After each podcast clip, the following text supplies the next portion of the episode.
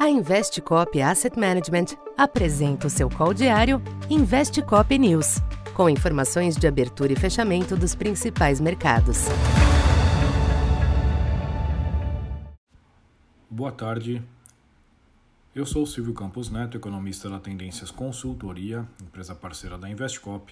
Hoje, dia 22 de junho, falando um pouco do comportamento dos mercados nesta quarta-feira, Após uma abertura mais tensa, os mercados internacionais moderaram as oscilações ao longo da sessão. Declarações do presidente do Fed, Jerome Powell, no Senado norte-americano foram monitoradas, chegando a mexer com os preços. O foco esteve principalmente nos impactos da alta dos juros sobre a economia, sendo que Powell admitiu que obter um pouso suave será desafiador e que a recessão é uma possibilidade. Após oscilarem durante a tarde no positivo, os índices em Wall Street fecharam a sessão com pequenas quedas.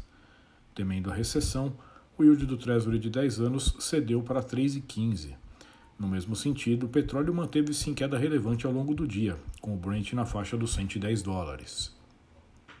Aqui no Brasil, os ativos acompanharam em parte os sinais externos, mas sem descuidar do noticiário local.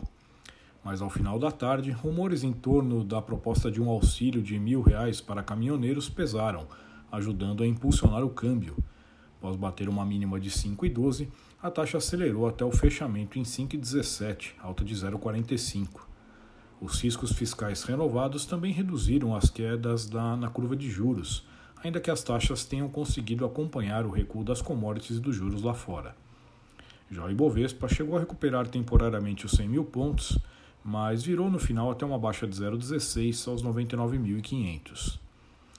Para esta quinta, os mercados devem avaliar as prévias de junho dos índices PMI de atividade na Europa e nos Estados Unidos, que devem fornecer uma visão dos impactos do aperto das condições financeiras nas economias. Uma piora dos indicadores reforçaria os temores com recessão.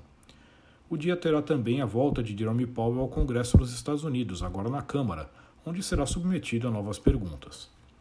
Aqui no Brasil, a despeito da importância dos sinais externos, os ativos devem ficar atentos às movimentações locais quanto às medidas para aliviar o peso dos combustíveis. Percepção de maior risco fiscal deve manter o peso sobre os ativos locais, em especial câmbio e juros. Então por hoje é isso. Muito obrigado e até amanhã. Essa foi mais uma edição Investe Cop News.